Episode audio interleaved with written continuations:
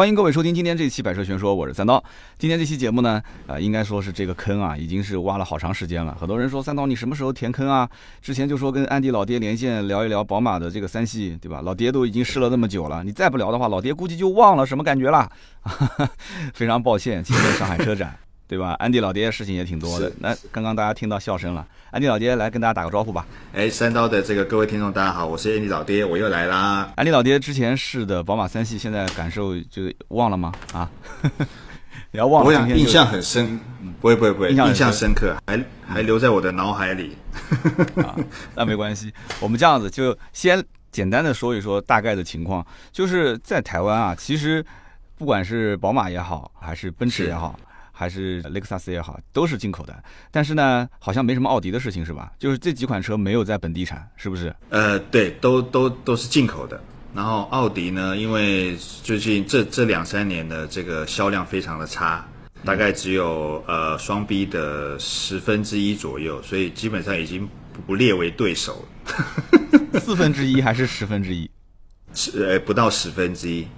十分之一啊！我的个对，就是我，比如说我们讲奔驰的话，一年大概可以卖两万多台，但是那个奥迪现在只剩两千多台，两三千台了，所以大概十分之一，已经他们不是对手了，不是对手了。那现在这个新款的三系啊，在台湾卖的怎么样啊？呃，新款的三系我们大概在三月的时候发表，然后我们媒体试乘嘛，试驾完之后已经开始接单在交车的。那我刚查了一下，呃，台湾因为我们入门的三一八 i、三一八 d、三二零这些都没有，那都没有不是不进来，而是我根据原厂表示是说，因为目前现在德国宝马呢，他们有配额的限制。所以呢，在台湾目前全新的 G 世代的三系列，我们是从三三零 i 起跳，那就是搭载二点零 T 的高功率的这个也引擎啊，两百五十八匹。那有两款，一个是我们它是英文的话叫 Luxury Line，那一个叫 M Sport。那 M Sport 就是会有悬吊比较呃比较杀气的外观，然后跑车化套件等等，对。那售价的话，呃，目前全新世代三系列是从，哎，应该是我看一下，二五五除以四点五的话，大概是五十七万起跳。我的天，就是折合人民币 五十五万对对对，五十七，我的天呐！二点零 T 高功率的版本对吧？对对对对对，五十六万。这个价格在我们这里基本上买五系轻轻松松随便买，买五系啊。对。那那我就想问了，就是。老款的三系在台湾当时入门的价格是多少？呃，入门的价格是一百八十四万一，我看一下啊，一八四除以四点五的话，大概是四十万点四十点八万。天哪，四十万！老款的三系入门都要四十万。对对对，三一八 i。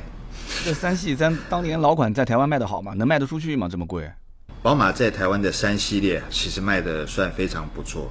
那但是这这两，因为上一个世代啊，就是我们讲 F 系列的三系列，其实它的整个呃，因为我可能是因为从南非进口，所以其实它的组装品质、它的塑胶的塑料啊，然后还有包含它的那个整个质感，好啊，那呃最重要是整个底盘表现其实没有那么好，所以呢啊，再加上再加上因为奔驰在台湾，现在它应该说它它在全球的销量，因为一直在成长。那宝马这两年相对是下滑的，所以在台湾的整个豪华进口车的排名啊，奔驰还是维持在第一名，但是呢，宝马从第二名掉到了第三名，被雷克萨斯赶过去了，所以宝马这几年在台湾销量特别差。雷克萨斯当时赶超宝马主要是靠什么车啊？呃，主要还是它的主力就是在它的呃 SUV 卖的特别好，像 NS、RX。还有在今年初上市的呃 UX 哈，它的全系的 SUV 都卖得非常好，好，然后再就是像 IS 那也是卖得非常好，那其他代就就一般啦，一般维维维持原本的销量，但是它的 SUV 真的是卖得特别好，SUV 卖得好。那三系现在新款上了以后，消费者是什么态度呢？你现在只有一个高配，价格卖的那么贵。就相当于以前，如果我买三系，我入门其实比现在的新款要便宜差不多十万人民币啊。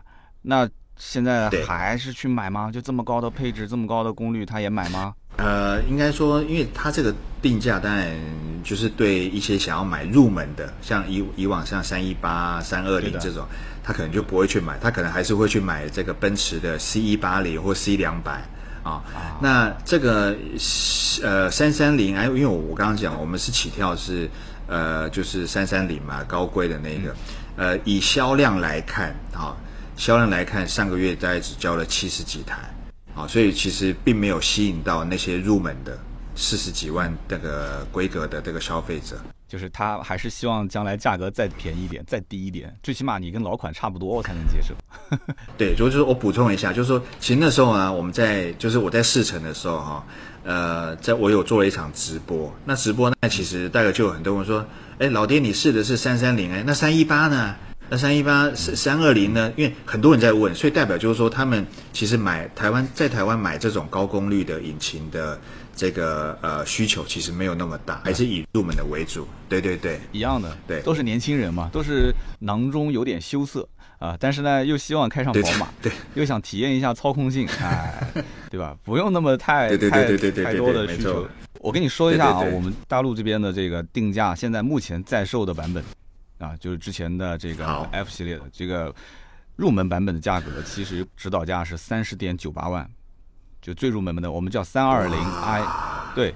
然后我因为是在本地产，所以它会有呃标轴版，也会有长轴版。长轴版的话是起跳是一点六八万。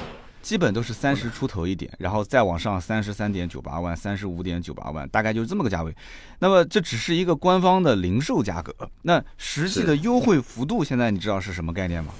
因为大家都知道，就是在售的这个版本马上就要停停产，对吧？后面就要上最新款了。那么因此大家就会去，就店里面其实也是在抛售，厂方那边现在停产之后呢，经销商其实手上就没什么货了嘛。所以在抛的过程当中，价格从一路下跌又开始反弹，呃，真的假的？就是我跟你说二十三个点，我不知道能不能听得懂，就是，呃，就相当于是七七折。你们你们可能没有这么说法，没有这种说法吧？有有有，就是说有有有也有这个说法对吧？有有有有有有有有几折嘛？有，但是我们一般就是口述就是多少个点嘛？二二十个点就是八折。对，啊，二十三个点，然后。从底底部的二十三个点就一直现在在开始往回收，现在大部分的城市已经收到大概在十七八个点，也就是大概在八三折、八二折。但是即使是这样子的话，其实一台呃三十万出头的，比方说三十点九八万的车，打完折的价格也就在二十五万不到，很便宜，好幸福是吧？所以这期节目一定要放给我们台湾同胞听一听啊！我们二十五万就可以开上三系了。啊，呃，你们四十万才能买到三系啊！哇，差了十几万，二十二二十几万只能在台湾只能买这个本地产的车 啊，就是进口车想都不用想是吧？啊，对呀，三系其实大多数还是年轻人在开，对吧？对，没错，没错，都是年轻人，然后喜欢帅气的，然后觉得呃对驾驭乐趣要求比较高的。然后我们台湾还有一个说法，就是说，呃，开宝马的呢比较多是黑道的，就是，呃，我不知道大陆叫什么，就是比较像兄，我们叫我们叫兄弟，黑社会一样一样，哎，一样一样哈，对对对，就是比较多宝马是黑黑道黑兄弟在开的，应该这么说，就是开宝马的是属于社会关系比较硬的那种，是吧？哎，对对对对，哎，对对对对对对对对，行，我们。再聊点正题吧，就是台湾现在媒体对于这个新款的三系什么样的评价？就包括你，就是现在试完之后，呃，从操控到外观到内饰到车机系统的升级，有些什么样的评价？嗯，好的，呃，我来讲一下，就是说，因为上一个世代，我们先讲外观，在上一个世代，其实呃，消费者跟包括我们媒体，其实的好感度不好。好感度不多啊，啊，那包含是它的车头设计，因为它那个像那个大灯啊，哈，呃，跟那个它的双肾水箱护罩中间有一颗，因为看起来我们就很多消费者会说，那好像有卡个眼屎在那里，啊，那看起来就怪怪的。那这一代全新世代的这种呃呃，算是天使眼的这种头灯，哦，这个第一个当然就比较好看呐，然后在它整个车长是有比较拉长，但是它并没有反映在轴距。哦，所以其实呃，就是试完之后，整个后座后座的空间啊，呃，并没有很大。那但我也这个也是一样问原厂说，哎，你为什么加了一个三点多公分的车长，但是并没有后座并没有变大？他说他们宝马还是强调一个操控乐趣。那我说操控乐趣，所以他说因为操控乐趣，所以他必须要车子要必须要有所配重，所以他必须要在影响牺牲空间的情况下去将引擎往后挪，可以达到他们要求的呃就是前五十后五十的一个配重。啊，所以你会觉得其实它的这个最大的缺点就在在就是在它的后座空间，但是还好大陆有所谓的长轴版，那我我们没有，所以没你也没得挑。好，但是它全新的内装我们是蛮喜欢的。好，比如说包含像两个大尺寸的一金一木，然后呃最就是他们讲全球首创的无线 CarPlay，就是支援呃 iPhone 手机的 CarPlay。然后整个触感，然后那个荧幕呈现的画质精细度，还有在功能面，我觉得表现都非常好。但是因为，但前提也因为是我们那媒体试乘的时候，它是高配嘛，它的配备的部分，呃，我觉得这一次表现就非常好，比上一代好多了。因为我其实我我太太自己本身现在就开 F 系列的三二零 D 啊才有的。对，所以其实我们就很容易比较出来说它那个前后世代的一个差异。那再来就是我们那天试的时候，因为它统一给媒体试的都是 M Sport 的版本，所以包含像跑车化座椅，然后包含像这个 M Sport 的悬吊，它的弹簧的磅数、阻尼都有特别在调教，大概加强了百分之三十啊。那我觉得这也是我最喜欢宝马的一个地方，就是说你一上。一上车，大概很大概十分钟嘛，你就可以你就可以跟它是，呃，怎么讲水乳交融，你知道那种感觉，就是哇，这个车好像就已经完全在我的掌控之中。它底盘的调教，我觉得真的是其实没有，其其实连奔驰，我觉得都都没有像宝马这么到位。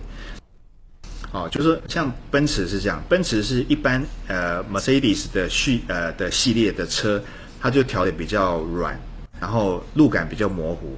但是你要到 AMG 的车，他又觉得调太硬。但是我觉得宝马在悬吊的对两极，它其实个性很差别很大，很明显。但是呢，其实有一些像，比如说像我这种，就是比如可能我就是说我喜欢路感好、操控好，但是我要不我又不要牺牲太多的舒适感。这个是宝马到目前为止还是只有宝马可以给我这种感觉。好，所以在底盘的调教上，我觉得他们还是非常厉害。而且它这一代呢，因为呃，可能也因为 M Sport 关系，所以在刹车的部分也有升级。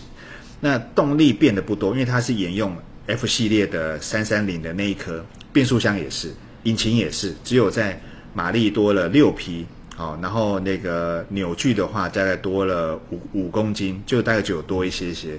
所以其实，在动力的部分表现是差不多的。但是他们有讲说在变速箱的这个软体啊，就是在城市方面，他们有做优化啊。那但其实我开不太出来了。那优化部分包含，比如说换挡的顺畅度，还有它的一个离合器咬合的一个速度，会比以往这更快。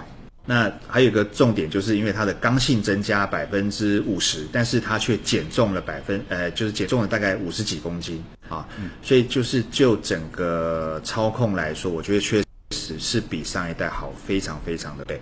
这是大概的一个试驾心得。那其实整体评价非常高啊，可以说从里到外，从外观到内饰到操控都有提升。那基本上按照这样讲的话，这车没缺点了。好，我再讲一个哈，其实他们这次在推一个叫呃智能的助理啊，像这个呃宾士，他不是在最近在推的 MBUX，比如说你说嗨宾士，我们在台湾讲宾士啦哈，在大陆叫奔，什么叫嗨宾士？他就会回应你说，呃，你看你想要去哪里啊，导航等等。但是在宝马身上呢，他们也是第一次推。那我们要讲嗨，哎，我们是讲你好 B M W，这是我们要讲的。但是呢，我告诉你，那天我在直播的时候，其实很糗，就是我直播的时候，我就要就是跟观众说，哎，宝马新增这个功能。结果呢，我当场大概喊了大概超过五十次的你好 B N W，但是他都不理我。然后呢？然后发音不标准吗？呃，我我就不不会啊，因为其实就是我刚签到车的时候哈，我在我们在开到高速公路，我就试了试了好几次都可以，但是不知道为什么直播的时候就不行。然后重点是我们我们的摄影大哥他就坐在后座，他就跟我我就说，哎，那个谁谁谁，你不然你来试一下，就他一喊就成功，但是我怎么喊就不行。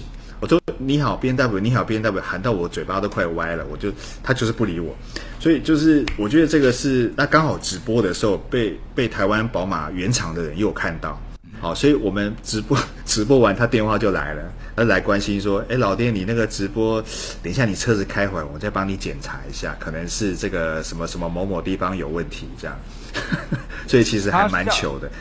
很有可能它是这样的，它一般都是车内会有几个呃实实声音的那个麦克风，呃，你像现在其实这不是，我觉得在大陆不是一个什么很新奇的东西了，因为自主品牌可能十万不快十万不到的车就会有，啊，包括很多的现在新造车势力啊。它甚至可以在某一个位置，你说降下车窗，它通过识别你的位置，它只帮你这一侧的车窗降下来。对我上上礼拜去试了自主品牌的某一台车，哇塞，我真的觉得是你们那个声控，这个比 台湾这个双 B 真的很准准多了。我那时候在试说嗨宾士，嗨宾士，其实我觉得那个我都要喊好几次，它才会中个一两次。这个大陆自主品牌很厉害。这个台在台湾本地啊，就是对于这种什么在线人工啊、车联网啊，就老百姓需求大吗？就他们对这个功能感兴趣吗？我就想问一下。哎，其实他们是很喜欢的哦。就是说，第一个新鲜感呐，哈。那第二个是，其实我们像媒体就一直在跟这个消费者沟通，说行车安全、行车安全、行车安全啊。嗯。我们一直把它包装成是说，当你开车的时候，你可以不要用手去。呃，操作你的按钮，或者是旋钮，或者是开空调、转音响、设定导航等等，基本上你的手握在方向盘，这就是一种比较安全的一种行车呃开车的方式。所以，所以为什么会会用语音来跟你对话？基本上也是你开车的时候，你用嘴巴讲，你就可以达到你要的功能。其实这个是相对安全的。所以，呃，消费者也是对第一个科技感啊，就是哎好玩。第二个。就是安全，所以我觉得消费者对这个其实是非常很有新鲜感的。每次讲到这个这个介绍到这个功能的时候，他们对就会就会来留言说：“哎，你可以帮我试试看什么？帮我试试看什么？我要找麦当劳，我要找星巴克，我要去什么什么牛排馆啊，很多啦。”所以我觉得是还蛮不错的，对啊。那这个其实是 BMW 的第七代的 iDrive，对吧？那这套系统，没错，除了你刚刚比较 比较囧的，就是没把它给呼叫出来、唤醒出来。那一旦要是唤醒出来之后，其实实际操作，你觉得它的实用性，包括它的运行速度啊，包括它的准确度，就各个方面，你觉得高吗？就操作起来真的是很顺手吗？呃，除了呼叫不太顺以外，但其实当有呼应成功的时候，比如说我跟他说我想要呃，我肚子饿。或者是我要找一个某某特定的咖啡点，其实这个都还不错，因为它有结合台湾的一个图啊，所以目前看起来，我呃就是使用起来的话，只要有呼应成功，基本上它准确度还算高。网速快吗？网速的话，因为它因为它是跟台湾的电信商来做搭配嘛，然后一样是放一张所谓的四 G 的卡，所以。呃，我我我不晓得它跟哪一家，但是用起来目前至少是顺，就是说至少我手机通的时候，它车子都可以，车子的网网速都可以通，所以这个是还好。那也就是说，B M W 这个智能个人助理服务其实之前是没有的，就大家以前开宝马就想都没想过还有什么人机交互啊，还有什么什么语音指令控制啊，但是现在就这个车其实是算第一个真正看到的，包括之前上的 B M W 的就是 X 五，之前上面都没有吧？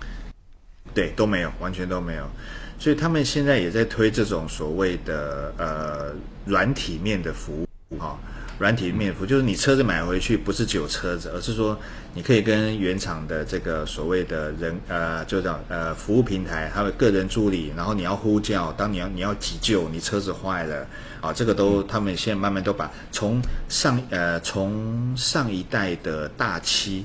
开始就慢慢慢慢把它加进来了，然后也越来越成熟。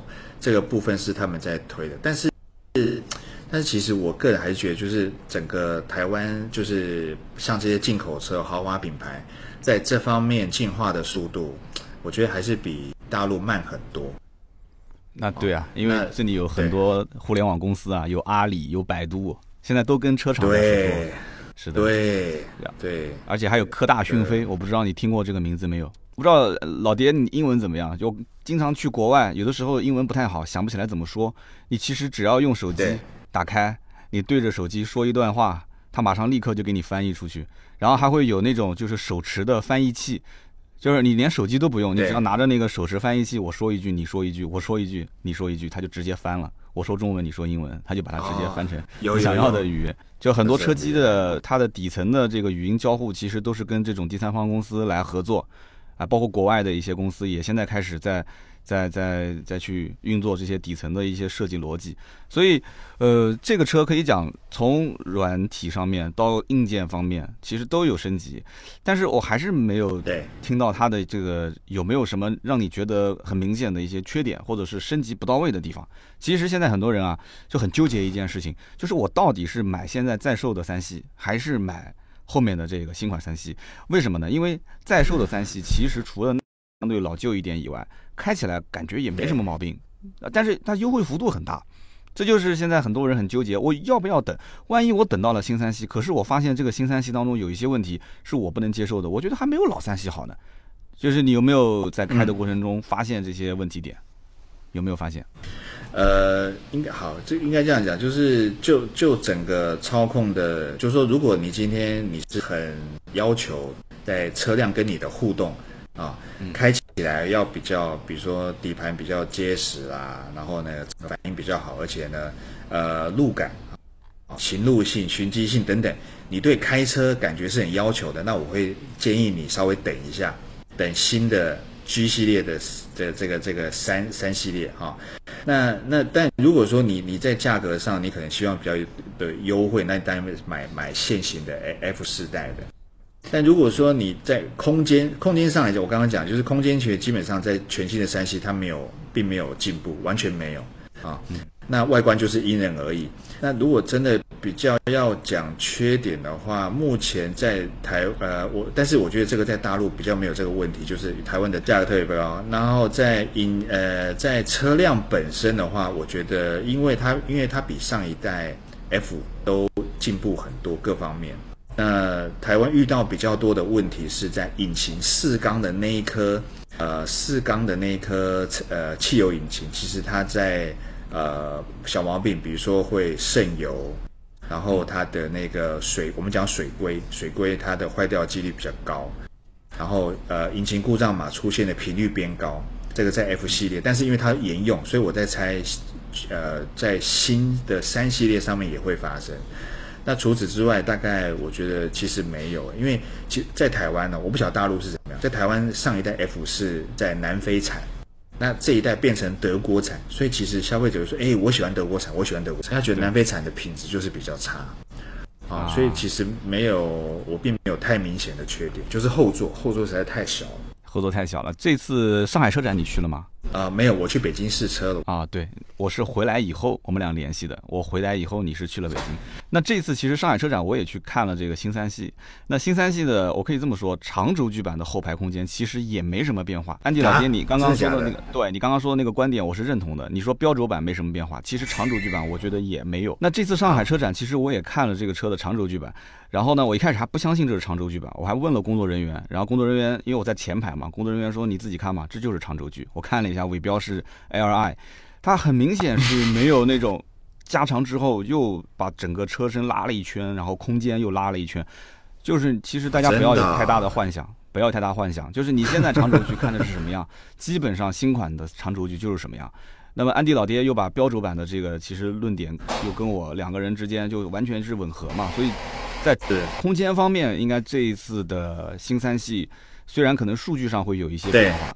但是空间方面不要太指望了。聊一些题外话啊，就是之前一五款，就是大概在一五年前后，当时呃三系上市的时候，单边单出的排气管，这个你当时有有有有有研究过吗？有没有听说过有人吐槽？我曾经就遇到过很多人，就是因为这个车是单边单出的排气管，但是当时奔驰的新 C 是两边的扁口的排气嘛，哇，觉得好帅，很多人就放弃了宝马，买了奔驰，有吗？呃，这个其实，在男生来讲，影响会有有有哦，其实有，因为有有人会问说，哎，为什么我买的这个，所以叫 M 版本，因为他们都喜欢加上 M，为什么 M 版本这排气排排气管怎么就有一支啊？啊，嗯，但是呢，其实有没有影响到销量？其实没有，为什么？因为其实很多人就是这样没关系，我买来自己改啊啊。改法有两种，第一个就是我我们我们叫 look，在台湾叫 look look，就是说我一样在另外一边装上一个呃假的排气管，但其实它是没有真的出气的，但是它就挖了一个洞，然后就把排气管尾段塞在那边，看起来就像双出啊。那另外一种就是 直接把把尾段换掉，然后把那个就是后保杆换掉。那就实际就变成双双出了，所以其实因为排气管去影响购买意愿的这个比例是应该是不高的，应该是不高，因为它都可以做事后改装，对啊。改装在台湾抓的不严吗？对，台湾的法规是规定你不能针针对车辆进行任何的改装，包含换一颗大灯都不行，都是违法的。嗯，好，那只要被抓到，就是要回去验车加罚钱。但是呢，台湾的警察呢也知道，其实很多警察他也喜欢改车，那他也知道车迷也喜欢改车，所以他基本上他不太会抓。你只要不要在路上违规，只要不违规，他就不会去找你再改装的麻烦。但是，但是有一个重点就是，你的排气管不能太吵。如果你的排气管吵到一个，他说：“哎呦，这个一听就是改装车。”然后你又在路上飙车的话，他就会去。找你改装的麻烦，你不要去犯事情啊！犯了就你犯了事就给我改成原厂啊！你要如果不犯事，睁一只眼闭一只眼也就算了啊。那对对对，那三系那三系其实你认为新款上了以后，对于现在的奔驰的 C 啊？呃，包括雷克萨斯，它的影响大不大？然后这个我们可以把一个前提大概再说一下，就是奔驰 C 其实现在目前销售的情况跟呃大陆这边其实是一样的，先是 C 幺八零 L 对吧？一点六 T 的引擎，对，然后再加上一个我们这边是叫 C 二六零 L，在台湾应该就不是了，就一点五 T 加四十八伏轻混，你们这边是叫 C 多少？C 两百，啊，你们这边这个引擎叫 C 两百。叫 C 的二零零，那那我们之前 C 两百是二点零 T 的引擎，那你们之前二点零 T 的引擎叫 C 多少？C 二五零啊，叫 C 二五零是这样的。那你觉得新三系上了以后对这个车影响大不大？就这两个车你怎么评价？呃，应该说完全没有影响，因为我觉得在台湾呢，啊，钟爱奔驰的人他是蛮始终的。蛮始终的，就是说，对，这第一个，第一个就是说，这个奔驰的这个 logo 啊，就是它的这个标志，在他们觉得就是一个呃，的成功人士的一个精神指标啊。我出去就是我有我有奔驰，所以就是基本上那个你你你，它的奔驰在台湾的消费者可被取代性是非常非常低的。哇塞！他们这些人，他说他真的很要求说，呃，我的动力一定要特别好，呃，我的底盘操控一定要特别好嘛？No，没有，他们觉得我开出去就叫奔驰，我只要奔驰。啊，所以，但是呢，在在我们媒体心目中，好，或者是在一些呃叫爱车人士的心目中，其实我们都知道，其实奔驰它的整个产品，包含它的配备，包含它的用料。然后包含它的整个质感，其实我们觉得其实反而比宝马还差一些。但是它的价格，奔驰的价格是却比呃却比宝马还要再高一些，还要再高。但是我就说了，对，所以所以其实我觉得台湾的奔驰总公司，其实在他们的品牌行销方面，其实经营的特别好。所以其实他们不，他们不太不太花预算在媒体身上。他们都是一天到晚去办什么交响乐，跟某某什么世界级的交响乐，什么芭蕾舞者，然后就品牌力太强了。好，所以这个宝马的新三呢，它的上市其实呃，针对 C 啊有没有影响？其实我个人觉得并没有，完全没有影响，因为其实会买奔驰的他就钟爱奔驰啊，喜欢宝马的他就买宝马。是这样的，其实，在前段时间啊。呃，奔驰在大陆这边出了一个比较大的事情，我估计你应该有所耳闻吧？就是一个有有有有有是吧？一个女生坐在引擎盖上，哎，对，我就我就想问了啊，这个里面插个题外话啊，就是说在台湾，如果同样的事情，就是买了一辆新车，车子还没开出门的时候，发现这个车子有故障有问题，那现在消费者提出我想换一台新车，但这个车其实贷款手续已经办好了啊，牌照已经上好了。那这个时候，一般这个经销商是怎么处理呢？呃，在台湾也有类似的状况，那但是如果说这个就合约上，因为我们买车不是都会签买卖合书嘛？就合约上来看呢，就说呃，就是台湾的奔驰，它要善尽修复的责任。嗯，那那只要把你修好，基本上他们就没有呃所谓的呃法律责任，就是他他的责任就是要把你修好就对了。所以基本上在台湾，如我的我的认知啊，如果说以台湾奔驰的做法，他们可能会。呃，选择就直接给你换掉，因为车子还没开走。啊，我觉得为了要达到呃所谓的，只要不要在网络上啊，不要在媒体上去引起一些负面的效益，所以我我个人猜测会选择就是啊，私下把它处理掉。哦，没关系，我换一台给你，这个车子我们修好就当做二手车来，这个是我我的猜测。但是这个经销商损失会非常大。如果说换一台新车给到这位消费者，那么这台车收回来之后，它还是一辆 CRS，你知道的，CRS 这个车子本身二手车贬值率也很高。它收回来之后，当二手车再卖的话，那前前后后估计它可能这一笔损失就是十来万啊，人民币啊，十几十大几万人民币。呃，对，但是我就说这就是一个品牌经营，还有在公关处理这种。呃，负面事件的一个态度啊，你看哦，呃，当你你觉得说，我觉得车子收回去，我可能光一个折就会有一些损，这会有一些金钱上的损失。但是呢，你看，当你被这样爆料，你看你换到的是在网络上全部很多负面的一些呃评价，其实对品牌来讲它是受伤。那那一一种这种这样的事件，你说你需要花多少成本、多少时间去把它补回来？我觉得这个绝对不是说一部车的折价是可以换，是是可以去去去抵掉的，所以这个是很难的。对，这个我们事后分析肯定是这样子，但是如果是在当事者当局那个时间点去看的话，他只会想到一件事情，就是这个十多万我。经销商自己认有点太冤了，那你觉得在台湾的话，经销商跟再往上的厂家去沟通，他有可能能把这个损失从厂家的那个渠道去弥补回来吗？台湾是有私下换整部车给你的案例啊，因为是私下换的哈，所以就说只有在这个我们讲巷子内的人。这个某某品牌这个客人想换的车啊，因为他要顾及他的品牌，但是在台面上的消费者媒体就不知道了哈，所以这个其实就是看原厂处理的一种方式，在台湾是有的，而且还不止一次，好几次。那经销商就是有没有把这个费用再往厂家这个层面去申报？因为维护品牌形象又不是我一个人的问题，应该是经销商跟厂家一起来维护嘛，对不对？有吗？有有有，这个是这原厂总代理呢，他们是会共去吸收这个费用，对啊，啊。会的，行啊。那其实这个事情也大家都看新闻都知道了，我们也不往下说了。反正不影响奔驰的销量，对吧？其实多多少少有一点，但是也不会大面积的影响。现在该好卖还是好卖。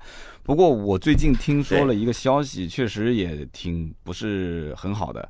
前两天跟奔驰的一个经销商的高管在一起吃饭，然后今天是四月二十六号，我是两天前吧，四月二十四号跟他一起吃饭。他跟我说，在南京的这个城市，呃，已经有两三家店，就到了这个时间点，它的销量都没有超过五十台。你要知道，我原来在，真的，对我我五年六年了吧？我六年前其实那个时候单店的销量已经是两百多台了，一个月啊，就最少最少也得要卖到一百一百六七十、一百七八十。我当时都不敢相信，他说这是真的，就不到五十台，整个的销量下滑。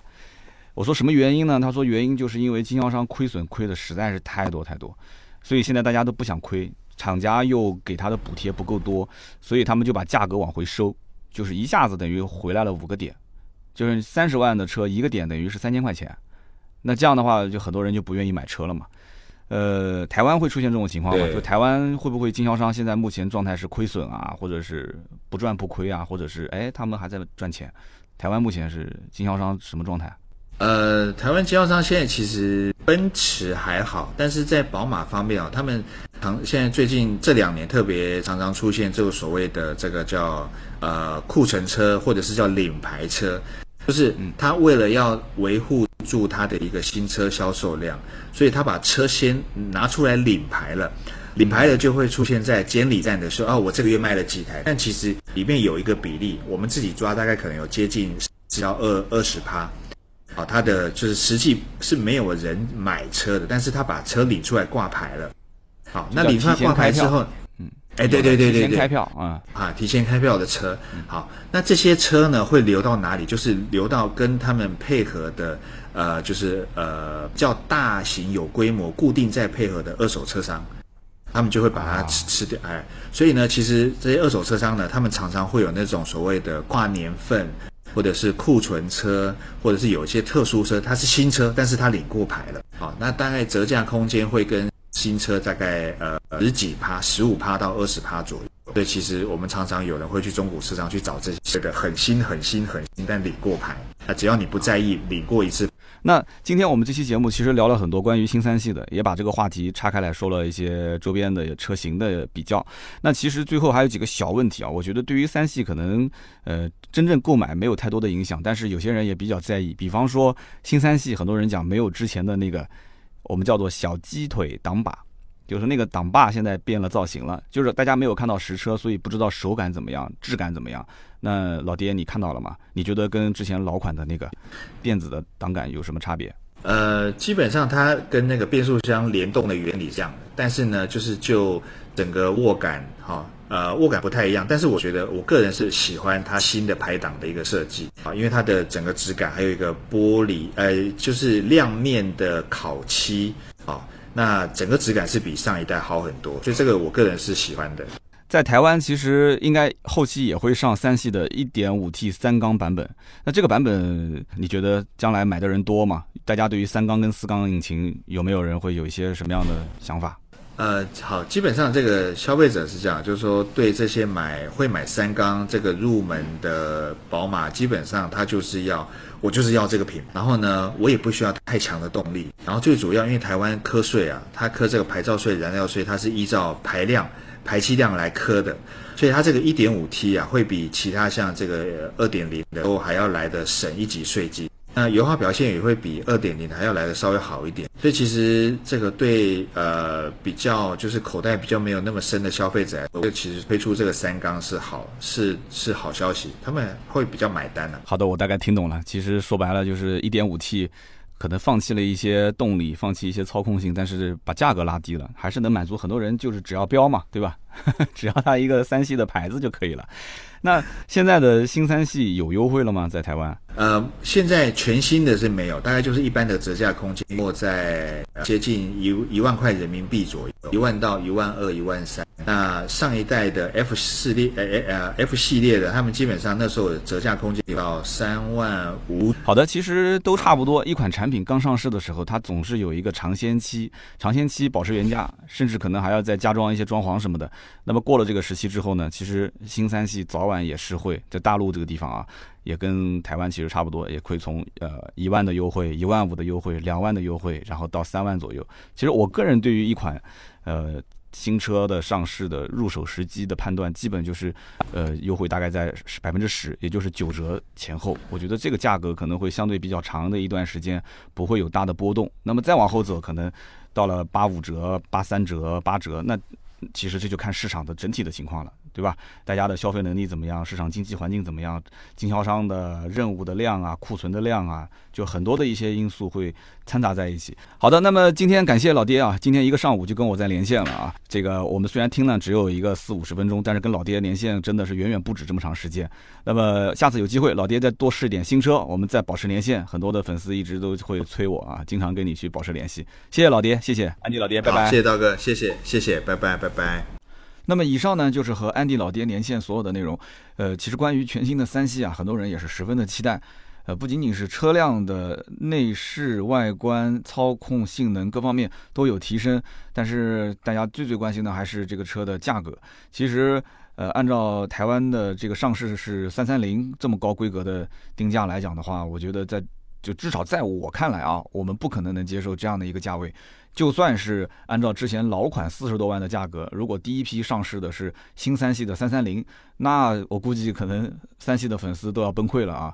大家更感兴趣的还是三二零，就是正常现在老款的这个售价区间，新款有没有可能定价再低一些？那么再有可能呢，就是这个一点五 T 的版本会不会第一批就直接发售？那么，如果第一批就有一点五 T 的版本的话，那可能价格会更低。不过，从我个人角度来讲啊，根据以前老款的市场分析，一点五 T 卖的也不好，因为 1.5T 跟 2.0T 的价格差距没有拉开，所以大家肯定是买 2.0T 的320版本，不可能有人去买318的 1.5T 的版本，是不是？买三系就是冲着一个四缸一个后驱嘛。那么如果说到了三三零这种高功率的版本，那一下子定价又高出去十几万，那也不是一个正常的三系粉丝。呃，所能接受的，所以因此大多数的人就集中在三二零。那么这一次新款上市之后，不知道具体的这个定价以及呃三缸跟四缸的两个版本之间的价格差距能不能拉开，三三零的售价会不会拉低？但就台湾目前的定价来看，拉低的可能性不大，那涨价的可能性有啊，所以拭目以待吧。好的，那么关于这一期的三系的内容，大家有什么样的问题和意见，都可以在我们节目下方交流啊。那么包括新三系到底会不会涨价啊？有没有可能一点五 T 的三缸价格降价？有没有可能三三零的售价呃再拔高一个档次或者怎样？呃，大家都可以说说自己的观点。那么身边有没有准备买三系的朋友？大家也可以问问他们是什么样的意见。如果你就是准备买三系的，你也可以发表一下你自己的意见。你到底是想买老款还是买新款？两者之间，呃，这个差价你怎么理解？因为毕竟如果新款不优惠的话，老款比新款可能要便宜六七万啊，打八折不就便宜六七万嘛？那么每一期节目呢，我们在节目下方也会去抽取三条留言，每一位都会赠送价值一百六十八元的芥末绿燃油添加剂。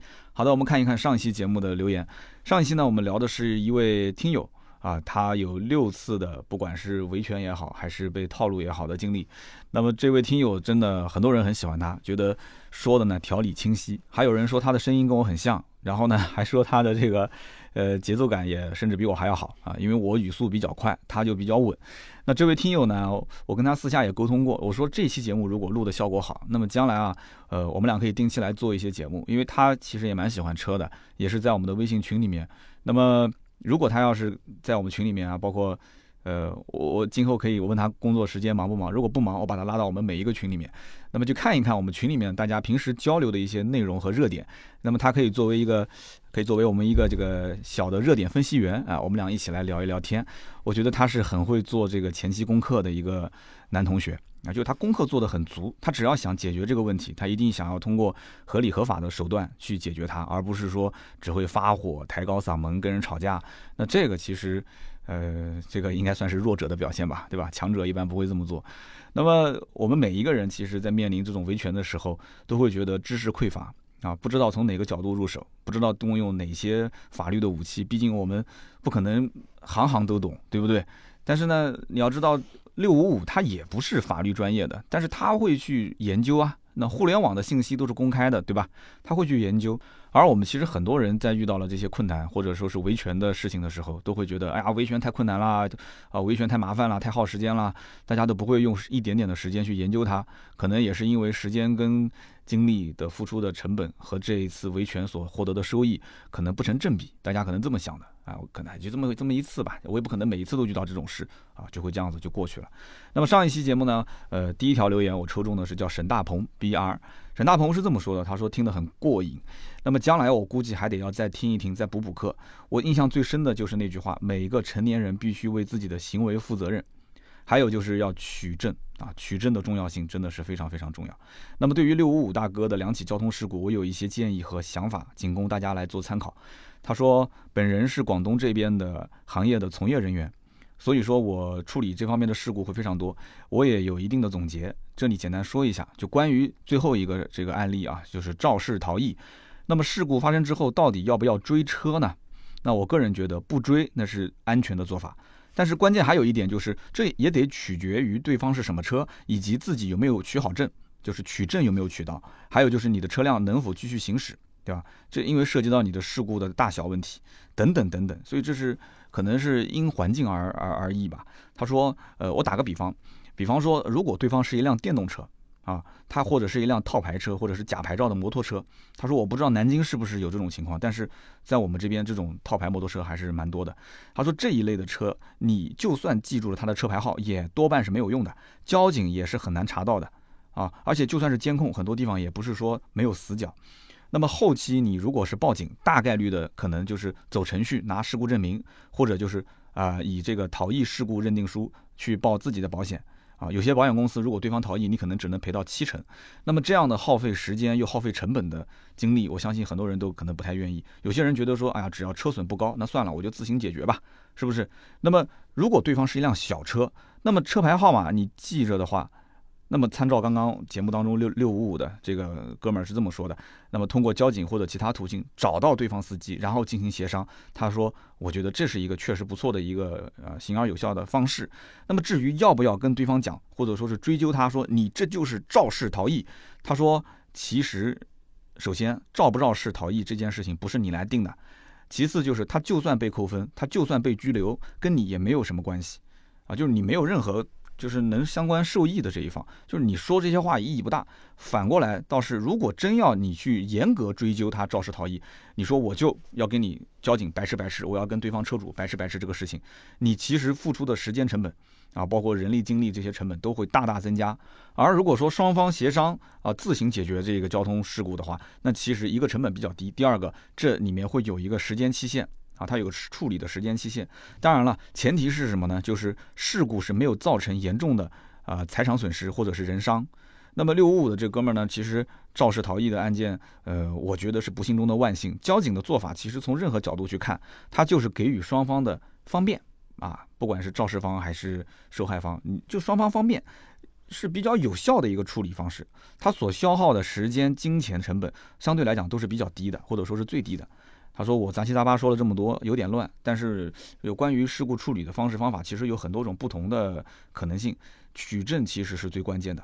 但是我觉得，作为一个普通车主，如何呃使花在这上面的成本降到最低，这是我听完节目之后觉得。”最值得学习的地方，非常感谢啊！这一位叫做沈大鹏的听友，那么沈大鹏也是这个行业的从业人员，所以因此他就从自己的工作经验的角度来进行了一个分析和总结，非常感谢！我就喜欢这种在一期节目说完之后，大家哎正好是行业从业人员，或者是你有过相同的经历，做了一些补充，那这个可以真的给大家有非常多的一些实用的价值啊，实用的信息。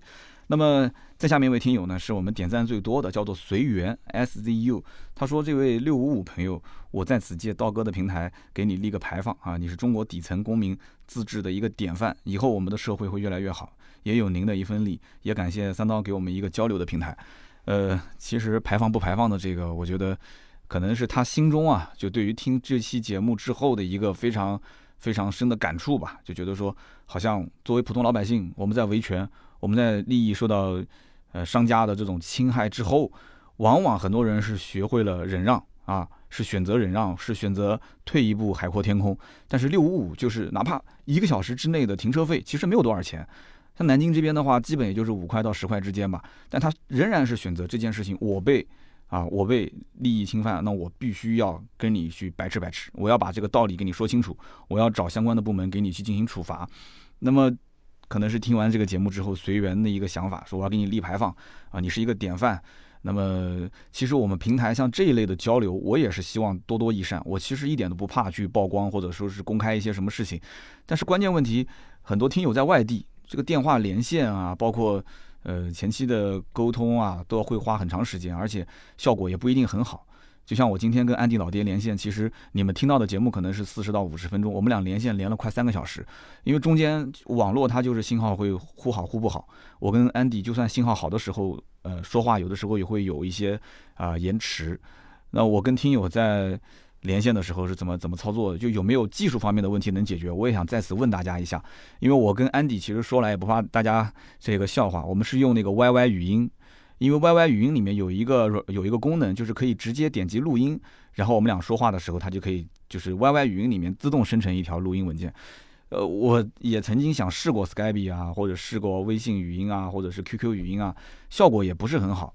所以我就我就非常希望，就是有没有在这方面有一些呃专家给我提些意见，就是我不管是跟听友连线也好，还是跟像安迪这样的，就是从台湾到。大陆之间的连线，哪怕我付费用都可以啊，就每分钟多少钱，给我一条专线，我都愿意去付这个钱。只要不要太昂贵的话，我能接受，我就去会付这个钱。那么设备其实我录音设备都是还比较专业的，那也要考虑到对方。你像安迪是被我忽悠买了一个 录音设备，那我要如果说像跟六五五这样的听友去去去连线，或者我要跟某一位听友去连线，那他怎么操作呢？他利用他们家的台电脑或者是手机能跟我保持就是相对音质比较好、内容比较清晰的这样一个连线的方式方法吗？如果可以，请大家告诉我。就如果只是打电话录音，我觉得真的效果是。嗯，打的折扣挺多的。那么这是第一位，叫随缘。那么下面一位听友呢，呃，叫做平安是福。平安是福也是被点赞点的比较多。他说停车场的故事虽然看似不起眼，但确实很经典。他说六五五同学的这个社会正义感真的很强啊，社会正义感很强。从我角度来讲的话，的确，呃，六五五同学，你可以说他是较真，但是你也可以说他在每一件事情最终图的这个结果上来讲，他并不是利益导向。对吧？他没有说我要为了这一件事情讹他一笔什么钱，或者说多争取一些什么利益，他其实就是要一个结果。就这个结果，就是从他个人角度来讲，就是我所受到的这个损失，或者说是呃侵犯的利益，那我有了一个公正公平的解决方案。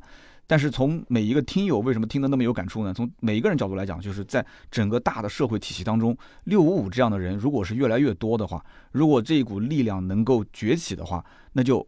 大家都不怕什么老太太过马路啊，我扶她一下，结果被讹钱啊啊，或者其他的一些这种，就是让人觉得挺心寒的。特别是现在网络的力量那么大，往往一件小事在网络上发酵之后，就形成了一个社会公约啊，这就成了一个社会公约。那我们要知道，其实中国人传统美德，对吧？尊老爱幼，这种互帮互助，那这个都是几千年的传统。那为什么互联网现在把很多的一些负面信息放大之后，那很多人觉得说我不去扶老太太？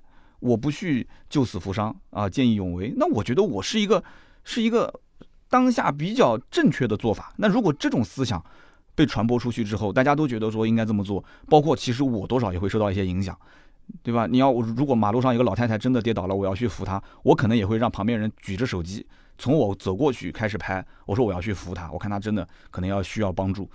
我可能也要留取相关的视频影像，因为没有办法，你当当你扶起来之后，万一老太太说你刚刚撞了我，你怎么不把我送医院？他万一要是真说这么一句话，他可能他不是有意的，他可能就是有点记忆记不清楚了。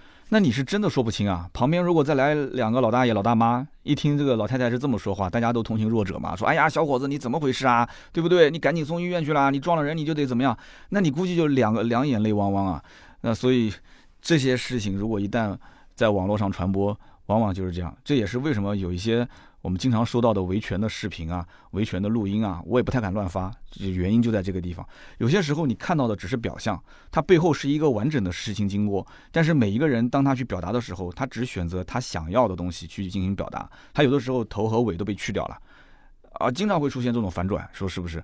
所以呢，这种正义感，我觉得还是要在每个人心中至少存留一些。如果你一点正义感都没有，看到这些事情也不出手相助，然后遇到这些自己的小小的利益被侵犯，你也不会去追究的话，那这种奴性啊，就是奴役的这种心态，我觉得真的，呃，不是什么好事。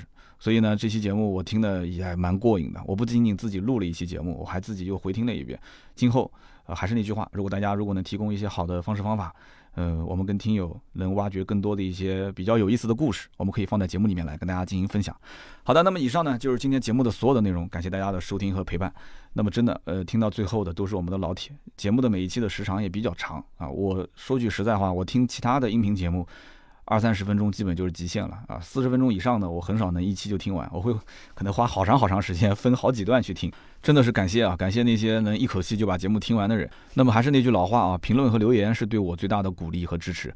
呃，以上就是今天节目所有的内容。如果需要咨询新车跟二手车的价格，需要咨询一些包括汽车装潢改装啊，呃相关的一些价格，那都可以加我们的私人微信号四六四幺五二五四四六四幺五二五四。加了我们盾牌的微信之后，你可以跟他进行沟通。